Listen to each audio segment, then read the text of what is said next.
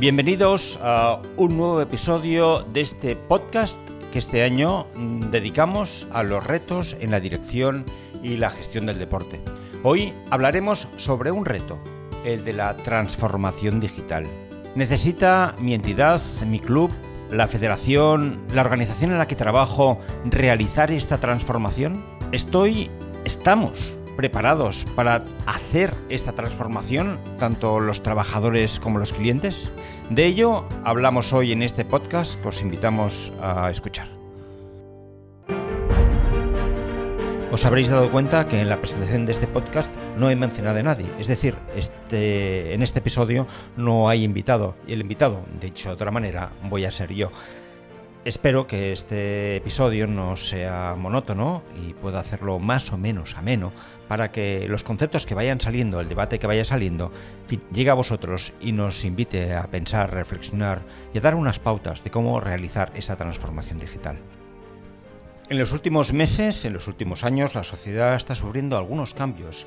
que modifican también la experiencia de consumo, cómo consumimos, cómo compramos, también la experiencia de trabajo, cómo trabajamos, cómo queremos trabajar en el futuro y también nos va a implicar en cómo vivimos el ocio, cómo vivimos el deporte. El reto es estar preparados nosotros, nuestra gente, nuestras organizaciones, para hacer frente a este cambio, para ser parte del cambio. Por ejemplo, en los últimos meses, antes de la pandemia y después de la pandemia, hemos pasado en una aplicación conocida como el Bizum de una penetración de una práctica del 55% a un 65%, es decir, 10 puntos más. La banca online ha pasado también en este periodo antes de la pandemia y después de la pandemia del 62% al 75%, con los debates que se han producido recientemente y que se han visto en los medios de comunicación. En el mundo del deporte también nos gustaría ver qué es lo que está pasando y qué es lo que va a pasar.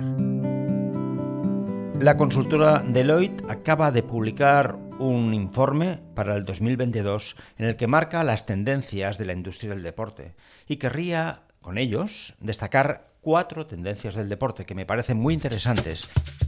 la primera tendencia que destaca Pete Jojo, que es el responsable del estudio, es la conexión entre el mundo real y el mundo virtual. Esto da por hecho de que el mundo virtual existe y que el mundo virtual es una realidad. Y señala que estos dos mundos se conectan gracias a tecnologías inmersivas, experienciales, también con la tecnología NFT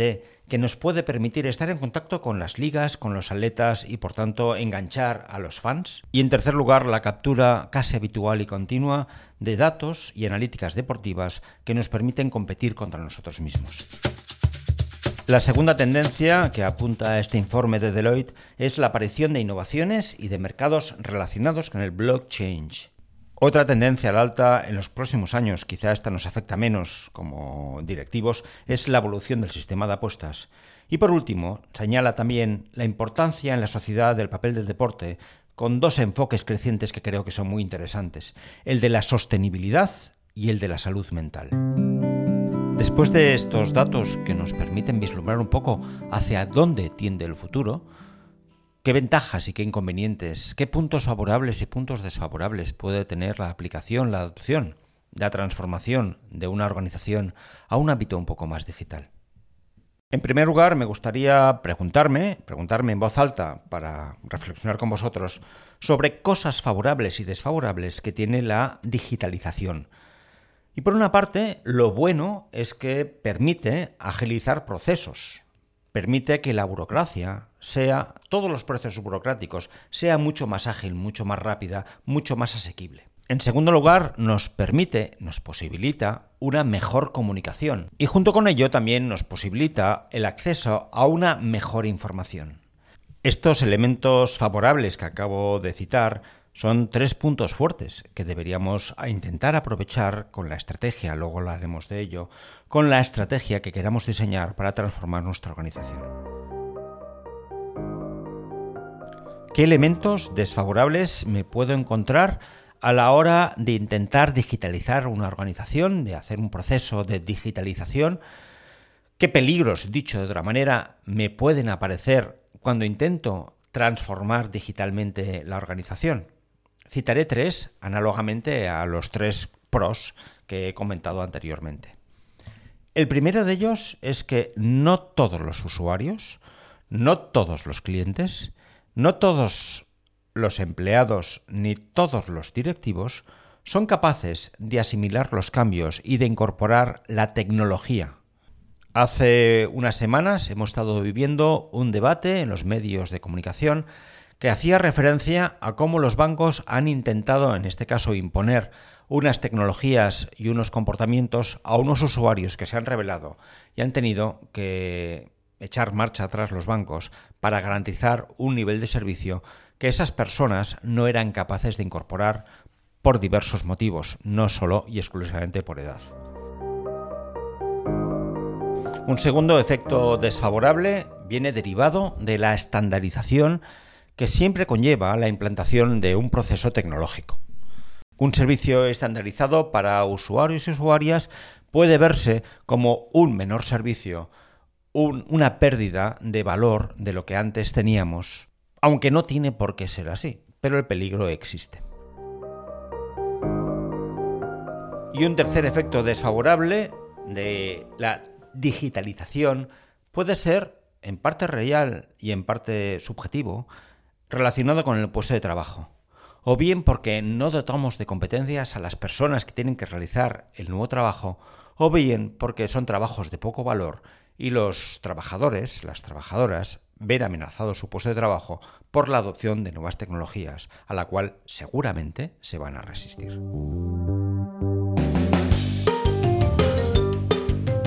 A modo de resumen y de síntesis, contestando la pregunta ¿para qué puede servir una transformación digital en positivo, podríamos decir que lo digital, en primer lugar, comunica mejor si esa comunicación tiene interés. En segundo lugar, podemos decir que lo digital es más rápido, más directo y por tanto puede ser un servicio de transacción mucho más ágil y mucho más valorado por el cliente usuario. En tercer lugar, permite ajustar mejor el servicio a las características personales gracias a los datos que podemos recoger de cada uno de los usuarios, usuarias o clientes que tenemos en nuestra instalación. Y por último, la transformación digital o provocar una transformación digital nos puede ayudar también a tener una imagen distinta, una imagen más ágil, una imagen más moderna, una imagen más de servicio, porque eso es lo que intentamos hacer con una transformación digital si realmente lo que pretende ser es una transformación. Y nos podemos preguntar qué pasos podemos seguir para realizar esa transformación, ese cambio a lo digital de la organización. Os voy a presentar un breve modelo de cuatro pasos llamarle modelo quizás un poco exagerado, porque son cuatro pasos, yo entiendo que lógicos y que estoy intentando aplicar en la, en la universidad en el proceso de transformación digital que estamos llevando a cabo, pero no está realmente así publicado en ningún sitio ni corroborado. Pero bueno, sí que creo que os puede servir y que podéis aplicar también en vuestras organizaciones o en el ámbito, en la unidad en la que queráis cambiar como procedimiento para iniciar, para empezar a bregaros en ese cambio que queráis, que queráis hacer o si ya estáis haciendo, podemos comentar si realmente este modelo creéis que os puede servir. El primer paso, y no puede ser de otra manera, es diseñar una estrategia. Es decir, pensar qué es lo que quiero cambiar, teniendo en cuenta por qué quiero cambiar eso y teniendo en cuenta a quién quiero cambiar o quién lo va a usar. La estrategia nos ayudará a definir líneas concretas de cambio que queramos realizar, priorizarlas y marcarnos objetivos concretos que queramos lograr en un plazo también determinado, aunque eso vendrá más tarde. El segundo paso de este modelo que estamos construyendo, que estamos presentando aquí, es, vamos a llamarlo así, alinear recursos y personas. Dicho de otra manera, es conseguir que las personas de la organización vean ese cambio, esa línea de cambio que estamos proponiendo, porque posiblemente y muy aconsejablemente lo hemos trabajado con esas personas, que esa línea de cambio que estamos proponiendo es conveniente, que es posible y que es oportuna. y por tanto van a intentar apoyar esa estrategia porque nos mejora a todos, facilita el trabajo y hace que la organización funcione mejor. El tercer paso de este modelo es dar formación e información, las dos cosas. Dar información de qué queremos hacer, por qué queremos hacer y cómo está evolucionando las cosas que estamos haciendo y dar formación para ayudar a las personas a que ese cambio pueda ser efectivo. Posiblemente en algunos ámbitos ya la tengan, en otros habrá que darles las herramientas para que ese cambio se pueda producir, a la vez que les facilitamos información para que puedan adaptar sus conductas o las tareas que están realizando para potenciar, para ganar en sinergias en ese cambio que estamos promoviendo. Dicho de otra manera, lo que se trata es de no solo implicar a las personas, sino de que vean que es posible y que el cambio lo están realizando ellos porque es conveniente. El cuarto y último paso para provocar un cambio, para provocar una transformación digital, aunque este paso puede ser hecho a la vez que los otros anteriores, y quizá conviene, es la comunicación. Es saber comunicar a los demás los cambios que queremos hacer, el por qué queremos hacerlo y cómo evoluciona y sobre todo cómo va mejorando la organización, qué estamos consiguiendo entre todos al realizar este esfuerzo de transformación digital. Y también la comunicación nos tiene que llevar a tener feedback, a tener una respuesta para poder corregir errores que estemos cometiendo a la hora de establecer esos cambios porque, bueno, la vida es, rica, las organizaciones son ricas, los clientes también, y los usuarios y los trabajadores, y por tanto no todo lo que hemos podido planificar, pues quizás se está desarrollando como habíamos previsto, y tenemos que tener la capacidad de corregir esos errores de previsión o de implementación, o a veces esos tempos, esos tiempos de aplicación que quizá pensábamos que eran más breves o, o más largos, y bueno, pues, mm, merecen una atención y una corrección. La comunicación es muy importante y poco podemos utilizar diferentes maneras de comunicar, pero es muy conveniente utilizar la manera, maneras gráficas, quizá infogramas, quizá cosas que vinculen la imagen. Contaré simplemente, para finalizar este modelo, una anécdota de comunicación que me contó una profesora de una empresa, de una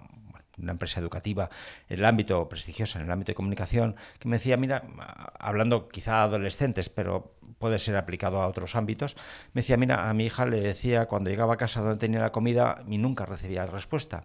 Empecé a mandarle una foto de la nevera con dónde tenía la comida o dónde lo que tenía que, lo que podía hacer para, para comer ese día y siempre me mandaba una respuesta de una imagen, un dedo, una respuesta, un ok, lo que fuera. Bueno, en fin, la, la imagen gráfica tiene un poder que no tienen otros medios de comunicación y quizá vale la pena aprender a utilizarlo para, eso, para ganar eh, adeptos y para, sumar en la estrategia de cambio, la línea de cambio que estamos desarrollando. Y ya para ir terminando este episodio,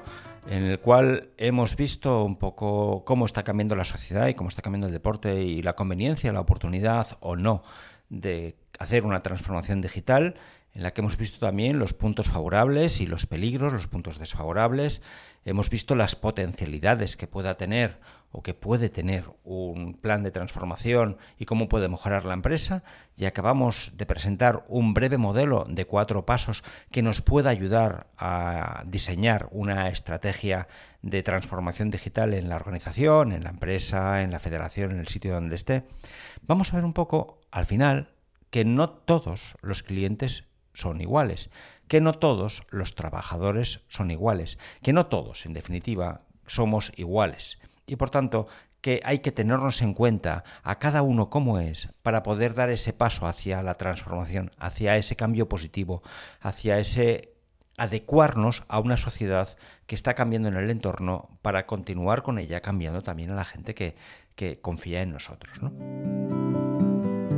Cuando digo que no todos somos iguales es evidente porque, en fin, nos conocemos y sabemos cada uno más o menos cómo es. Quizá los que menos nos conocemos somos nosotros mismos. Me refiero a que no somos iguales como personas, pero también por características propias, por las habilidades, por los intereses, por la edad. Aunque la edad no es un obstáculo para el cambio o la transformación digital,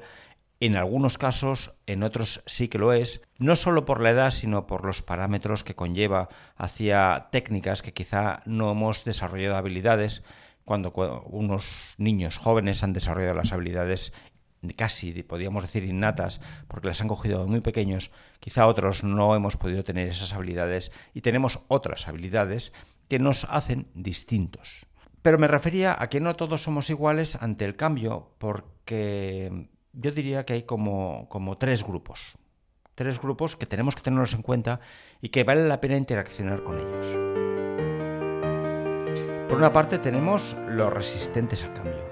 Esas personas que no les gusta el cambio y que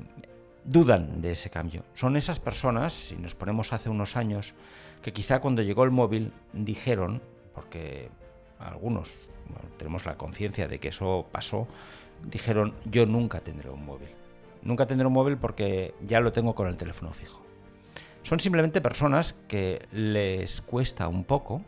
tienen unas reticencias, una personalidad que les, que les dificulta asumir un cambio de una manera como más ágil, como más proactiva, que en definitiva eh, tiene una versión al cambio que les hace detenerse eh, y parar a ver qué está pasando porque les cuesta más asumir. Esas personas que son resistentes al cambio son un perfil que quizá de entrada podemos pensar que no me interesa y tengo que intentar eliminarlos, cuando es un perfil de personas que vale la pena escucharlos, porque nos darán muchos motivos y nos darán razones por las que podemos explicarles, no solo a ellos, sino al conjunto en esa comunicación, al conjunto de empleados, al conjunto de la organización, para sumarles al cambio. Porque lo que se trataría es que todos eh, vayamos poco a poco entrando en esa, en los motivos que impulsan, que promueven, que benefician, que beneficiamos con ese cambio. Y por tanto es un colectivo que creo que es muy interesante de atender. Otro segundo colectivo podríamos llamarlo los curiosos, o personas que son ah, adaptadoras de tecnología, que les encanta probar nuevas cosas, tener nuevas experiencias, probar maneras diversas de hacerlo